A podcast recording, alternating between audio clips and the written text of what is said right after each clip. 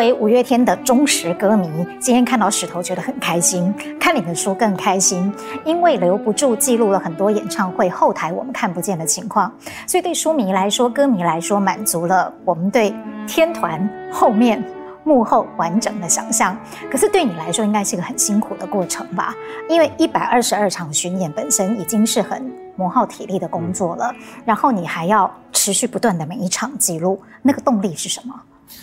动力啊，其实应该说我很怕无聊吧。嗯，就是呃，因为呃，我们演唱会就通常都会，比如说礼拜五的演唱会，然后通常我们大概会礼拜四的晚上就会到那个城市，那呃睡一晚之后，然后隔天大概两三点就会到场馆准备要彩排。那彩排完到上台的时间其实，呃，很长，大概有三个小时到四个小时的时间。那那个时候，呃，我会不知道要做什么事情，因为我也离不开那个场馆，然后我也没有办法上台表演，所以我那时候，呃，其实从上一个巡回就开始，我就想说在后台写写东西，然后写着写着就变成一个习惯，它有点像就是呃。上台前的一个仪式吧，我在想。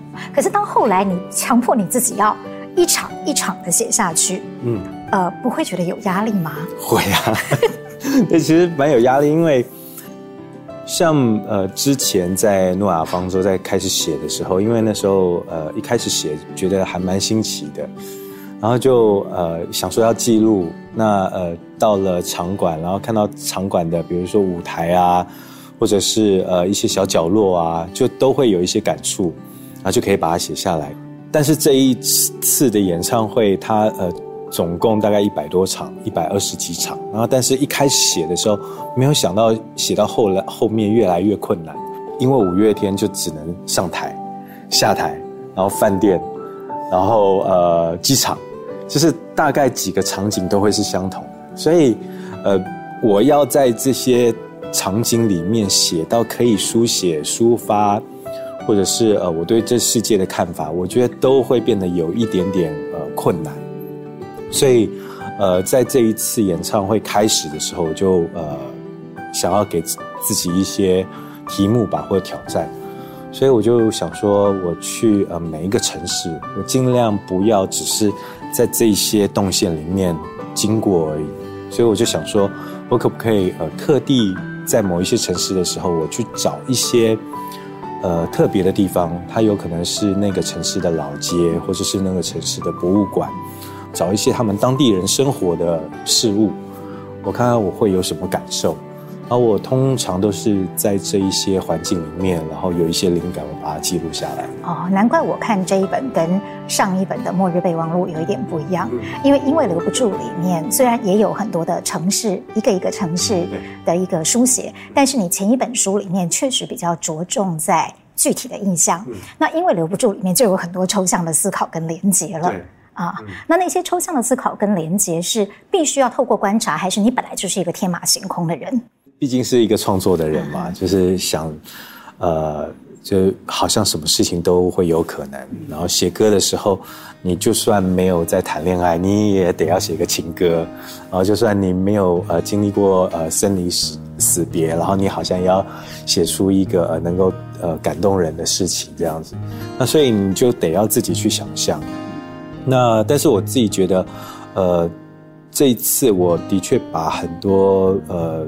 哲学性的思考放在这里面，但是我试图用一些，呃，比较轻盈的写法，然后比较生活化的，或者是呃比较属于我自己的的生活里面我所经历的，我试着可不可以把这些东西写出来。嗯嗯，石头不管是创作的内容也好，甚至书名取的，我觉得都还蛮有哲思的。这次的书名是你自己取的，还是出版社取的？是我自己取的。我对时间这件事情非常敏感，就是呃，我觉得，因为可能是音乐这个东西，它就一定得要有时间，它才能成为音乐。就是呃，像雕塑或者是绘画，它呃画完，呃做完，它静止在那边，所以它呃随时你都可以看到它，然后得到呃感觉，然后得到想法。然后但是。呃，音乐它很奇怪，就是我今天我这音符开始，你得要往后面听，然后你这个音符才会继续延续下去，然后才会有下一个音符出来，然后才会有呼吸，然后再下一个音符，所以它完全都是跟时间有关系的。所以我我自己对时间很敏感，是。呃，我觉得这些东西它，它都是一个瞬间，然后一个瞬间它就过去了，每一次都这样一一直一直过去，所以呃，我们人生也是这样，所以呃，我觉得是是很多的呃经历跟经验让我呃有这样子的书名跟这样子的感触，这样。我看到第一篇短篇小说的时候有点诧异，我想说，哎，为什么岔到别人的故事里面去了？后来才发现你在散文里面是穿插了一些你自己的小说创作，为什么会有这么特别的形式呢？有可能是我，呃，最近这几年开始在演电影的关系，然后在拍电影的时候，我发现就是借由扮演别人，然后演别的故事，有时候好像可以讲更多的话。可以有更多的可能性，然后，呃，那时候在厦门的时候，呃，因为那条路跟跟我的童年会经过的一些路的气候，然后跟风景很相像，啊，但是我又不想很单纯的就写出这样子的风景跟这样子的呃怀念，这样子的想念，所以我想说，我可不可以跳跳离出呃石头这个人？所以我后面有几篇我就试着用。用呃小说的题材来写，然后我自己觉得我特别用力的是在香港。香港我觉得它很特别，是它高楼大厦很多，然后大家可以住的很拥挤，然后很妥协生活。那我一直在思考，呃，这个呃原因是从何而来？所以那时候刚好因为我们的饭店也在。呃，香港历史博物馆旁边，所以我就去逛了一下。我进去那个历史博物馆，我才发现，哇，原来从那个一九四九年，就是大家从那个呃大陆的战战争，然后迁移到这样子的弹丸之地之后，那其实生活非常的辛苦，然后有很多呃人都是住在那个木造的房屋里面，然后一年深夜的大火，然后就让所有的木造房屋全部都烧掉，所以。可以可能说是从那一次开始，就是香港就开始有了那种公共住宅，然后但是公共住住宅的形式里面是呃十平大小的房子里面要住着几乎两户人家八个人，所以有的人是叠在一起睡觉的，所以我试着把那样子的那个过程把它写下来。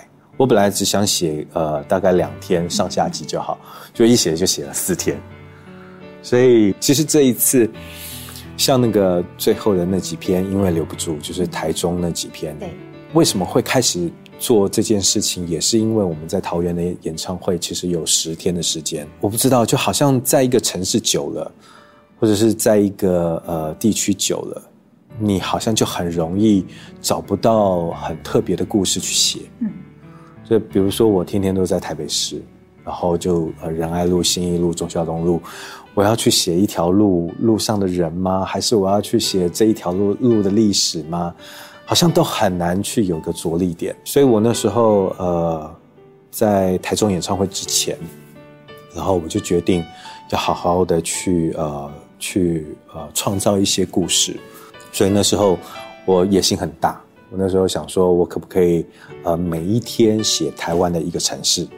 哦，原来如此。对，所以我那时候，呃，我我选了几个，我选鹿港，嗯，然后我选到泰晤，就是在东部，嗯、然后我选呃呃呃宜兰，然后但是都会是一些比较小的地方，然后或者是比较呃大家我没有去过的，我也很想要探索的地方。那呃那时候我还选了台南。所以我就呃第一呃一开始选台南的原因是因为朋友寄来一箱的那个文旦，然后家里全部都是那个文旦的香味，我就想说好，那我就去台南走走看看，然后去写一个台南的故事，然后我就找了一个书法家，然后我从他身上我看到了一个艺术家的那个个性，然后我有这个个性，然后有台南的香味之后，我就把这些东西带回来台北。然后我就那时候，呃，演唱会前大概呃一个月的时间，我就开始写，然后写写了第一天，然后哎，故事还没说完，然后再写第二天，哇，才才讲到前面十分之一，啊、所以根本讲不完。所以就这样写写写写写，就写了十几天，结果都在台南，然后也写了台北。因为我把里面的人创到他会去巴黎，然后也有台北，然后也有，呃，也有鹿港，然后也有妈祖庙，那就是把我几个想要讲的东西都写在里面。但是呃，我试着把呃我感觉到的台湾写进去。嗯嗯，对。作家曾经是你的生涯当中想象过的一个角色吗？从来没有，从来没有。呃，在小学的时候，老师会叫你写作啊，就是写写你的志愿啦，或者是给你题目啊。所以我是呃那种呃字字数刚刚好，然后都不会一字也不多，一一字也不少，然后但是写特别快的那一个。多了一个字，好像便宜了老师，对对对，就是我想要赶快把它写完，然后赶快出去玩。以前都觉得是功课，啊，但是后来会为了自己写。写作这件事情就是为了呃情书，那大概是什么时候？几岁的时候？大概国小就开始了。啊，这一段可以给太太看到吗？可以，这些都是过去了。对。哦，所以你起心动念开始书写的缘由，其实跟你心中澎湃的情感还是有关系的。是啊，那个起心动念，我觉得都还是呃从那个自身的情感出来的。其实呃，看石头的文章，会很难把你跟台上的那个吉他手连接在一起，会感觉这个 rocker 突然变得非常的温柔。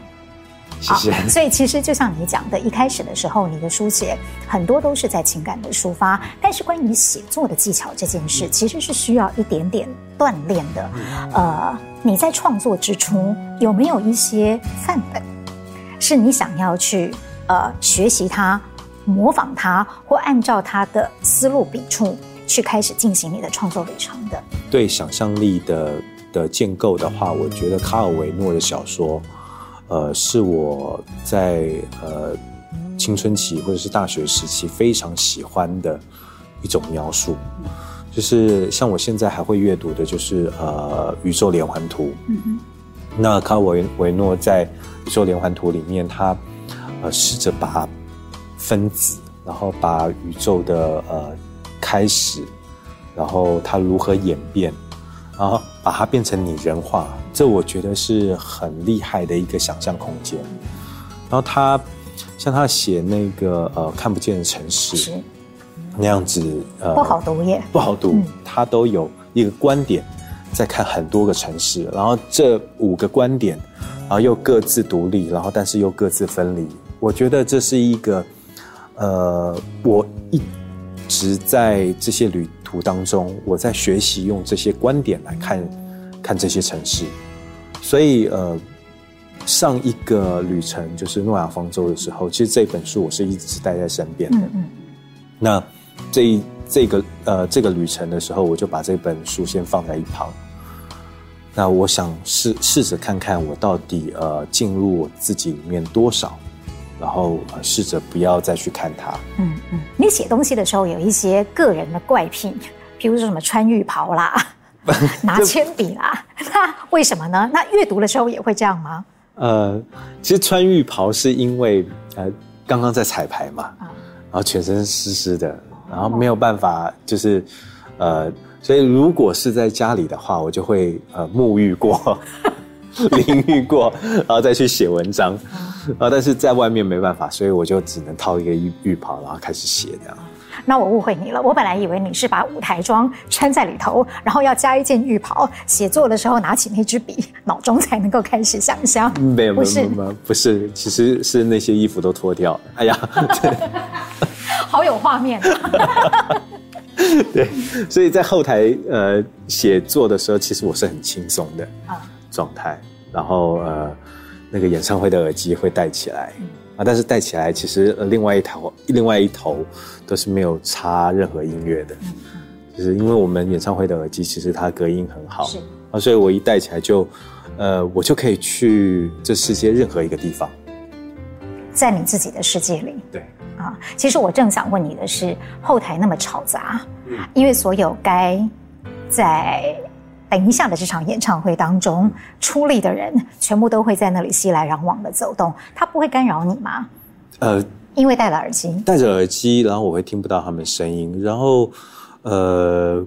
公司的同事，然后或者是五月天其他人，其实他们现在也知道我有这个习惯，所以他们也不会来打扰我，所以就会让我静静的，呃，坐在一个角落，然后就开始让我写完，然后等我写完以后，然后我就会啊，叹一口气，哎，可以去吵他了，现在可以了，这样子吗？他们就会说来打电动。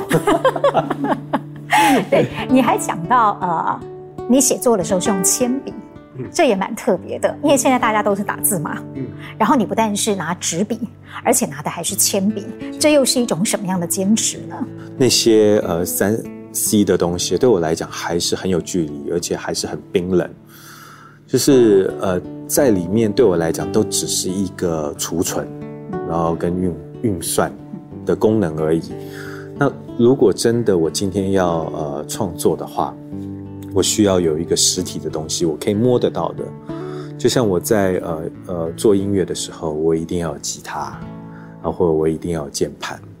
然后，但是我在呃写书的时候，我一定要纸，我一定要笔，我一定要可以写。那因为我的呃思绪不是很快的人，所以电脑对我来讲一点都没有用。就是我通常写一句，我要想很久。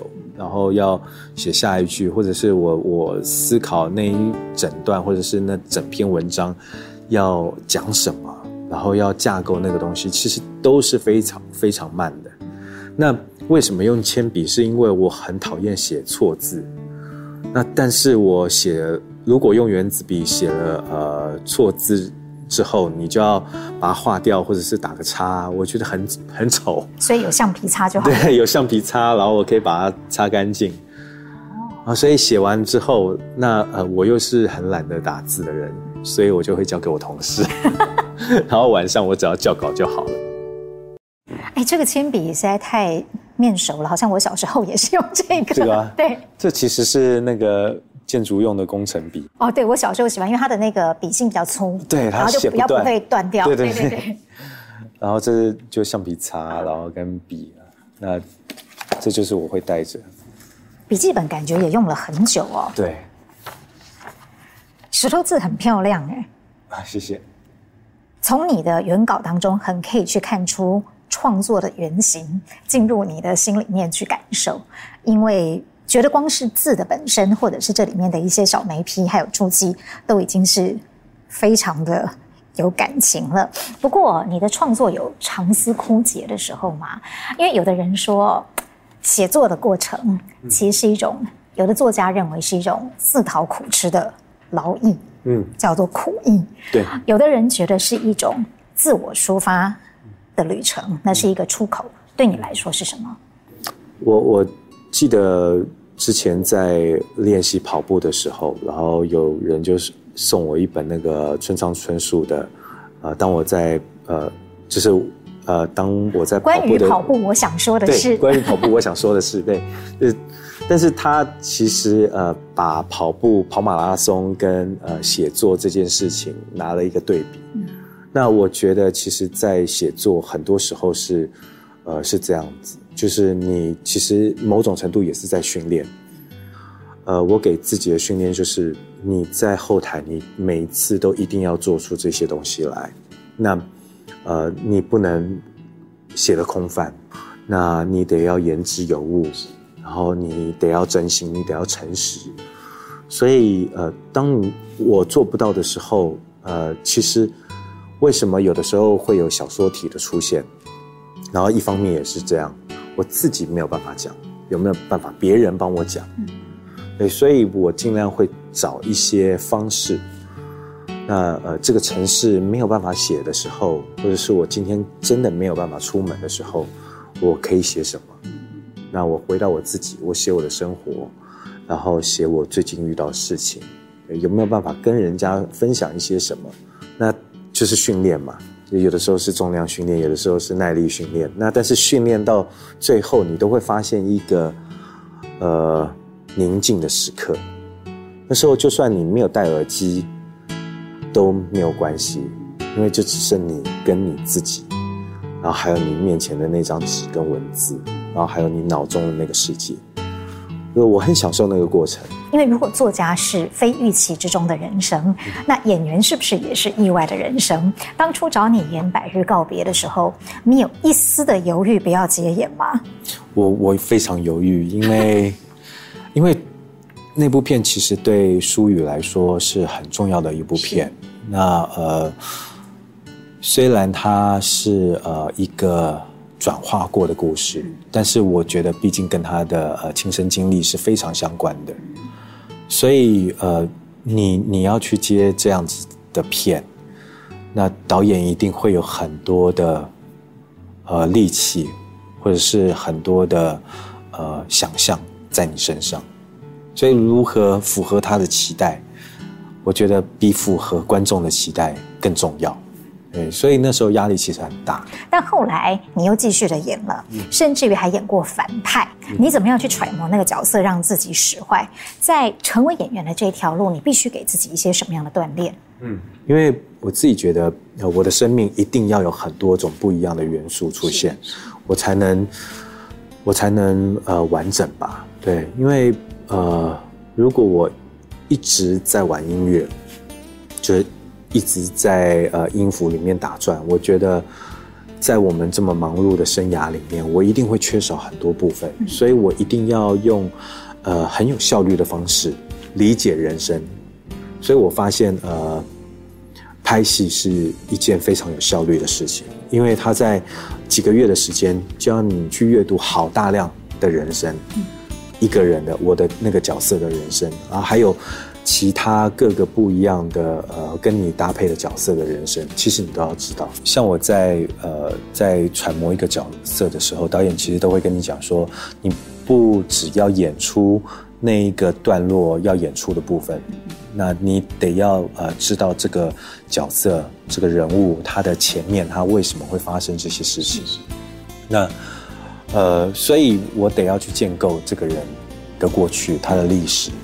所以我可能会写下来他的故事，然后他遇到什么人，他如何长大，然后他有没有杀过人，然后他有没有嗑过药，然后他有没有呃，他开心的时候会怎么样，他悲伤的时候会怎么样，所以这些东西我都得要建构下来，那他就会进到我的身体里，我才能去扮演这个人，那。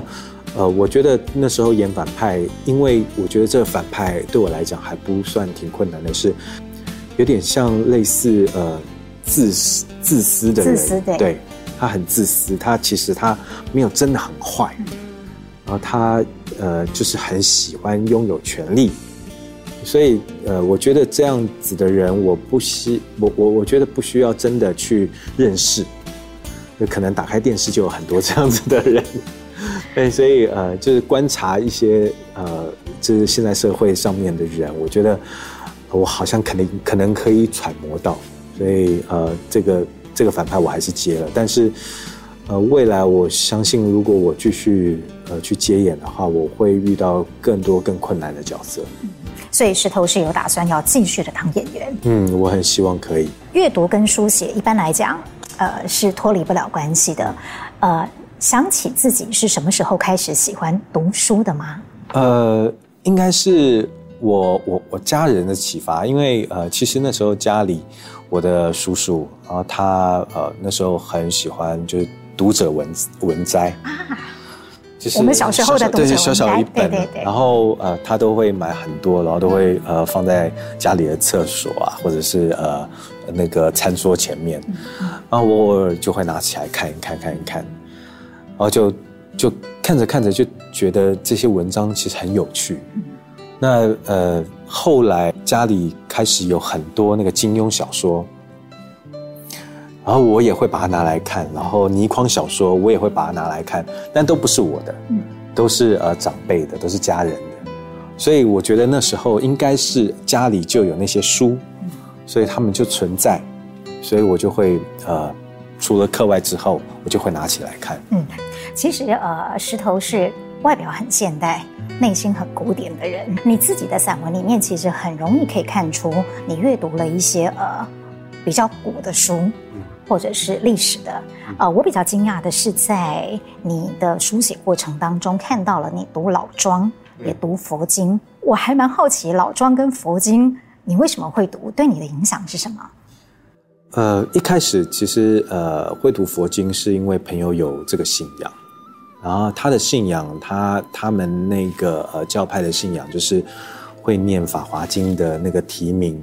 呃，我听他跟我的分享，然后他就说，呃，除了这个题目之外啊，然后会讲呃很多呃就是佛教里面的历史故事，然后会讲，所以。呃，这些过程都不是只有题目而已，对，所以它是一个学习的过程。那所以那时候我就在想，好，那既然这样子学习的过程，那我就来看《法华经》到底说了些什么。哦，原来呃，释迦牟尼说，他说没有法，就是完全他说的佛法，其实不是大乘，也不是小乘，就是没有法。然后没有法是什么？是他之前讲了好多好多的故事。然后他面对到好多的人，他跟他讲不一样的东西。我觉得他一直在创作，他遇到人，然后再创作不一样的事情，然后他遇到不同的环境，再创作不一样的事情，就是希望那个那个呃地方的人能够理解。但是那个理解，它背后有一个很核心的思想，但是那个思想是呃说不出来的，他得要这么多的经典读了才有用。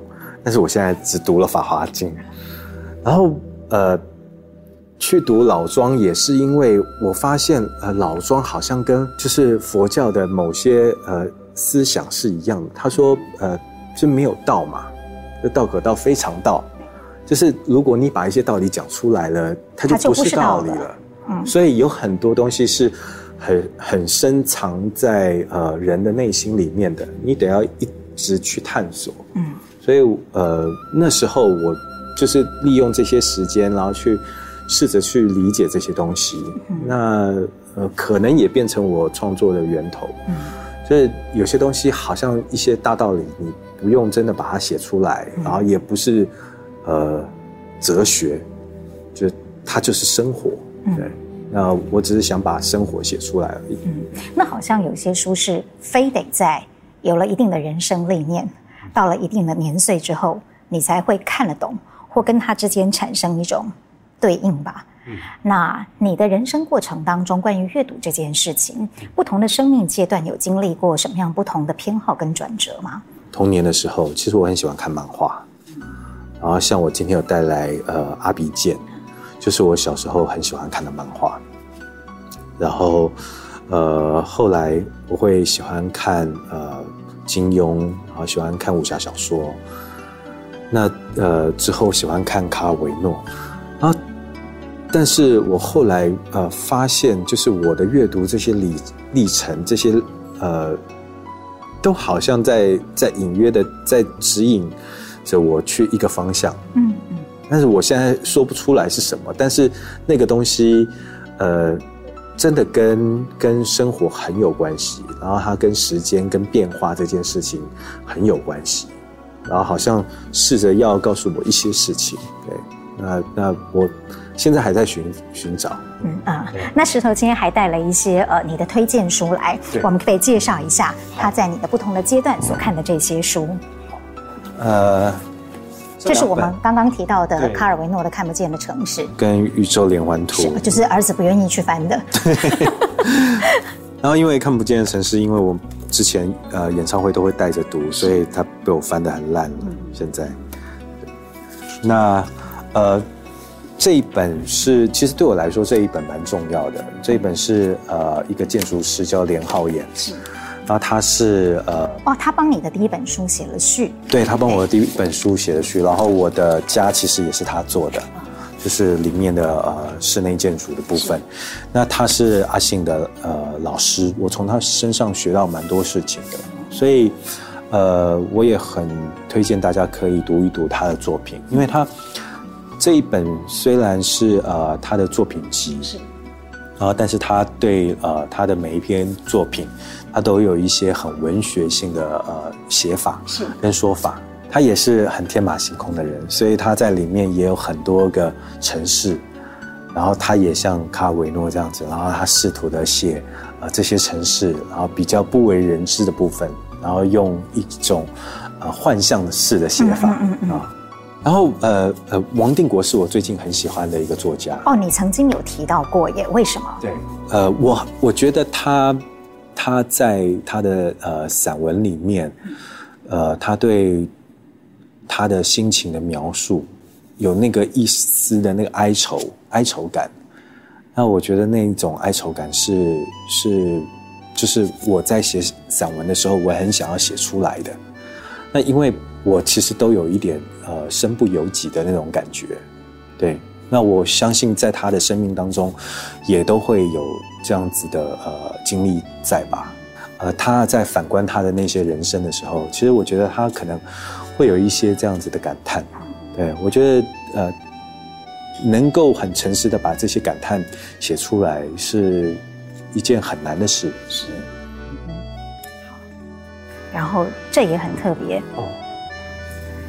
这个是呃李小龙，李小龙，李小龙的书，那呃应该是他所有的文章的编辑，但是呃我觉得大家对李小龙的理解啊，或者是认知啊，他都是一个武术家，然后他都是一个呃，就是对，好像在电影然后华人世界里面是一个高峰，但是我觉得。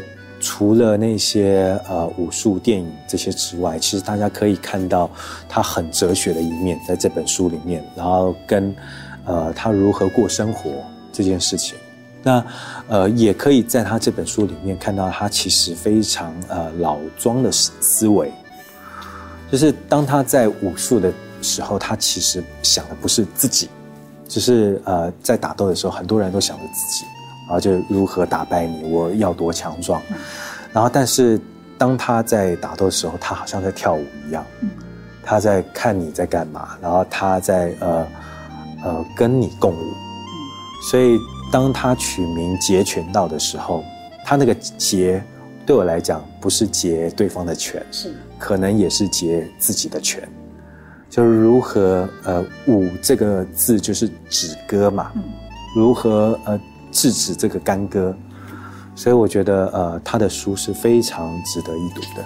对，这本坂本龙一的的自传也是我很喜欢的，很多音乐人都喜欢。对，然后这个呃，他之前有拍了一个就是他自己的传记电影，对对对，那呃，我也会建议大家去看。嗯然后音乐使人自由嘛，那我自己觉得，呃，从他的音乐里面，其实虽然有音乐，但是都可以找不到宁静。嗯，对，所以呃，我很建议大家可以去看，看一下，呃，认识一下坂本龙一，然后认识一下他的音乐。是，对，嗯。那最特别的是漫画。对，这我从呃青少年少年的时候就很喜欢的书。然后我自己觉得，我觉得对，呃，这两本是从青少年保留到现在的吗？啊，这我后来买的，我青少年的那两本 送给别人，呃，送给我那个国中最好的朋友，对，然后就，但是这两本呃是我后来自己买的。那之前他在那个故宫的展览，那啊阿信也有帮忙办呃举办这样子，那我也有去参观。那我我自己自己真的觉得。呃，他的画风，然后他的故事是就是华人界的奇迹。嗯、那很希望现在的呃朋友们还可以去多认识一下他创造了很多呃不一样的画法，然后还有他看故事的观点。嗯、那我自己觉得呃这个是非常经典的一个东西。那呃里面关于佛，关于呃这些呃教。这些呃想法，我觉得可能对我的影响蛮大的，然后也可能是因为呃呃里面的编剧吧，对，就郝明义，嗯，对他编的，所以呃我他之后其实自己也呃研究《金刚经》研究很多，对对对，大块文化的郝明义，对，所以呃所以我很建议大家可以也去找来看看。好，那在你最近在看的是什么书？我最近啊，我最近在看一个摄影师的书。哦，因为你也喜欢摄影嘛。对。山本博斯。嗯哼。然后他，呃，那本书写的是艺术的起源。对。然后他之前有一个有一本另外一本呃，直到长长出青苔。对。然后那那本我也很喜欢。然后我现在在读他的第二本书。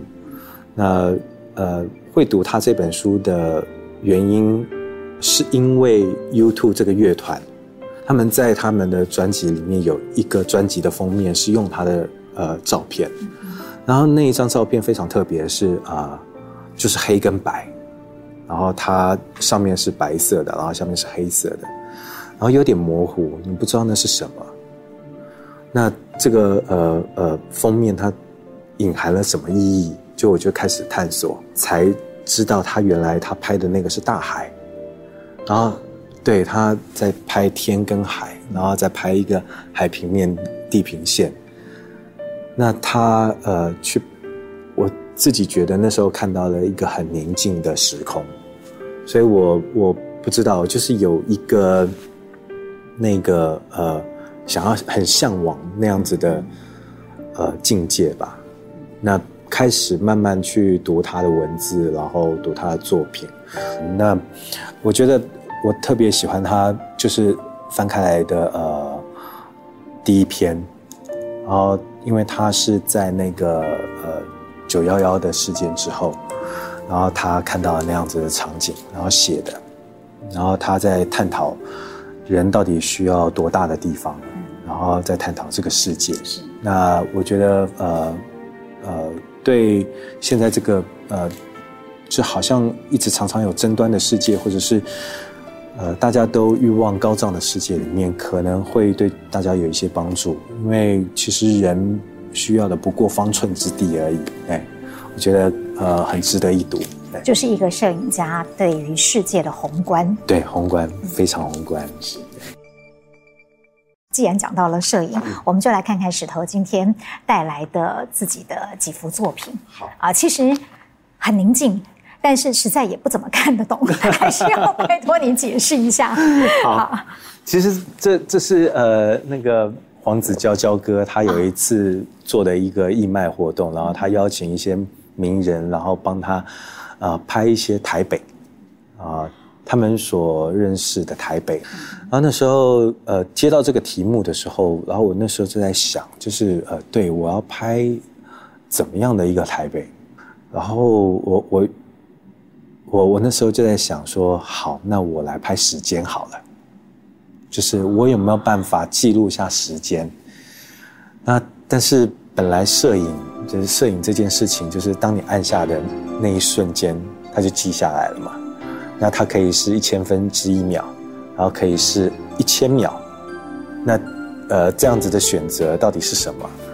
那呃我好像没我我也试着在那样子的环境里面，然后用呃长时间的曝光，然后去把它记录在呃底片上面，但是那那是那一段时间，那那一段时间前后呢？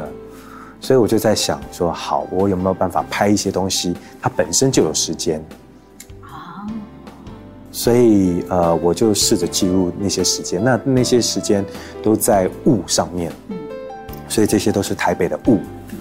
然后，可能大家呃，就是呃，我们先从那张解释一下。这一张，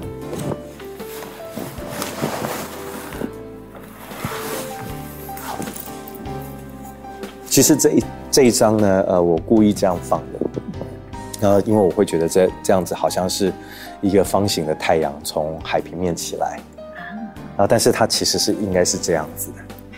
哦，对，那呃，它其实是一个铁门，然后旁边，哦，我发现了，对，旁边是那个那个呃洗石子的墙壁，嗯，对，所以它就是铁门的局部。哦，原来如此。对，然后呃。这一张呢，应该大家更容易会在台北的路上看到。是，对，它其实就是就是铁皮，嗯，然后只是那时候呃，因为那个铁皮上面好像有一个人脸，看得出来吗？人脸，对，惨了，没有悟性。对，这里有眼睛。哦，有有有，对。我刚刚本来想说，是因为想要去看到它铁皮上面的一些风霜。对，对，这也是。那呃，其实都是呃，试着把这些风霜给它拍出来。嗯、那这一个，其实也是呃一块红色的铁门。对，铁门的一部分，然后这边有一点点呃锈蚀斑驳了。对。啊，但是当你呃，就是有些东西可以围观，然后有一些东西就是你可以远观。当远观的时候，它可能就是呃生锈的铁门；但是当你去围观的时候，它可能就是一个风景。对，所以我那时候就试图把这些东西做出来。在你的创作里面，其实你常常提到你的家人，嗯、因为你们的工作基本上巡演的时候，就像你书里面曾经写过，像你小时候的马戏团一样，嗯、是要到。各个不同的地方去驻点一小段时间的，那你会特别的去依恋、思考，呃，会去思思念、去依恋你的那个家人，呃，常常会觉得很遗憾，怎么可以只跟他们在视讯的时候呃碰面？呃，你这种遗憾到了今天呢、哦，你觉得已经找到了一个平衡点了吗？我觉得已经找到平衡点了。嗯，怎么找到的？呃，我觉得真心的陪伴其实很重要，就是。我现在儿子呃小六嘛，因为我跟他出去的时候，呃，他还会跟他跟我讲，呃，他想要创作的东西，啊，他的想法，啊，我不知道这件事情还会不会到国中。音乐吗？对，他想要呃，他因为他会写程式，所以他会想要写一些呃电脑程式，然后他现在也想要当 YouTuber，然后所以他会问我如何呃剪接影片。然后如何呃录制东西，那这可能是我们在呃沟通的一些方式。但是我就会知道啊，他脑子里面有很多很想要创作的东西。现在我这个爸爸还有办法帮他，然后他也愿意来问我。那呃，我觉得呃，如果我把门关起来，或者是他把门关起来的时时候，呃，这样子的关系就会断掉。对，那我很不希望这件事情太。早发生，那我还在呃，因为我还在学，所以我还不知道呃，到时候会不会是一个成功的爸爸？对，应该是从你的散文里面感觉应该是，我希望是。啊、呃，算起来你也算是成家比较早的，在你的这个团圆里面，嗯、家对你的意义是什么？家，家不是房子，然后不是财富，然后家就是啊。呃这几个人心在一起，对，我觉得这很重要。不过除了你自己现在本身的家庭之外，你有另外一个很重要的家，就叫做五月天。对，你会怎么样去形容你们五个人之间的关系？五个人啊，我们现在还是青少年啊，还在打电动。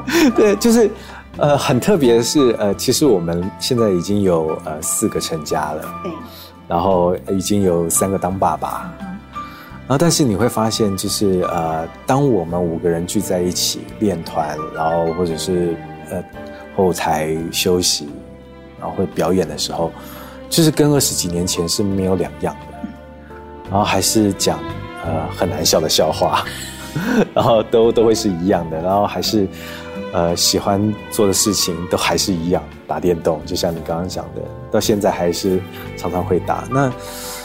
我觉得可能就是因为这样子吧，就是认识很久，而且我们几个人大概有，呃，三分之二的时间吧，就是人生里面几乎都都在一起。对。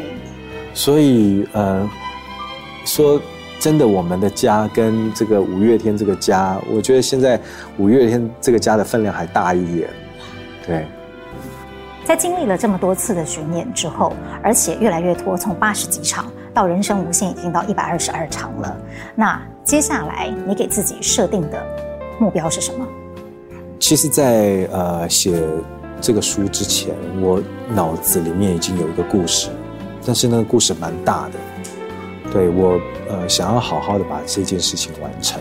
小说？对，小说，对，我想要呃找一个时间，但是呃，但因为都会有一些身不由己的事情嘛，对。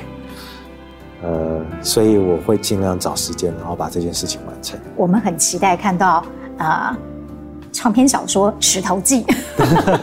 好，谢谢石头。谢谢。不过呢，我要再补充一个问题。嗯。关于阅读，如果要用一句话来形容，你会怎么说？嗯，呃，关于阅读，我觉得是超现实的自言自语。很棒，谢谢你的分享。谢谢，谢谢，谢谢石头，谢谢，谢谢。谢谢。